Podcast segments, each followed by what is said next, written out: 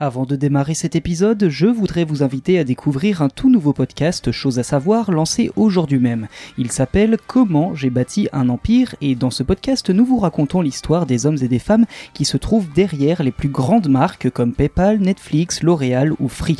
Les quatre premiers épisodes de 10 minutes chacun sont déjà disponibles et ils sont consacrés à l'incroyable histoire d'Elon Musk, le patron de Tesla et SpaceX et peut-être bientôt de Twitter.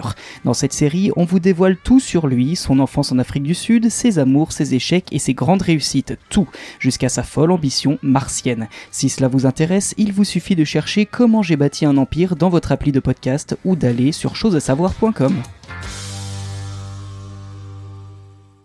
Bonjour à toutes et à tous. L'un des gros reproches faits au métro parisien, au-delà du fait d'être régulièrement bondé ou alors peu sécurisé, reste la pollution de l'air. En effet, en freinant, les rames de métro émettent de nombreuses particules fines assez polluantes.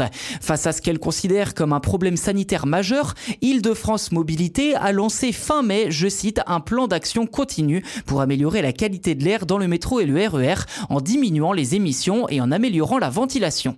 Mais pour combattre la pollution de l'air, encore faut-il bien connaître la qualité de l'air et mieux informer le public, précise Île-de-France Mobilité IDFM. Pour ce faire, l'organisme va s'appuyer sur un partenariat noué avec l'Observatoire de la qualité de l'air Air Parif afin de compléter les mesures fournies par les huit stations des réseaux RATP et SNCF tout en ajoutant des mesures ponctuelles dans d'autres stations et rames. Je cite le communiqué de IDFM, l'une des priorités est la transparence des données collectées avec davantage de données disponibles en accès libre pour mieux informer les voyageurs. Nous voulons aussi faire évoluer les trains du métro et du RER e pour diminuer les sources d'émissions avec de nouveaux systèmes permettant de réduire les émissions des particules liées au freinage, sans oublier le développement de nouveaux outils pour améliorer la ventilation et plus globalement la circulation de l'air.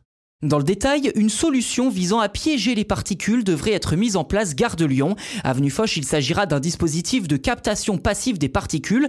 Une filtration mécanique sera installée porte de Clichy et enfin un dispositif de filtration à eau à Neuilly porte Maillot. Autant de mesures qui s'inscrivent dans un contexte où la pollution de l'air est scrutée avec attention.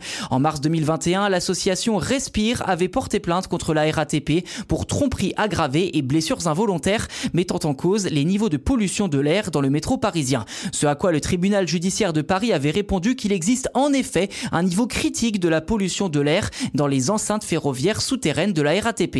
La RATP qui répète que la qualité de l'air reste une priorité pour elle.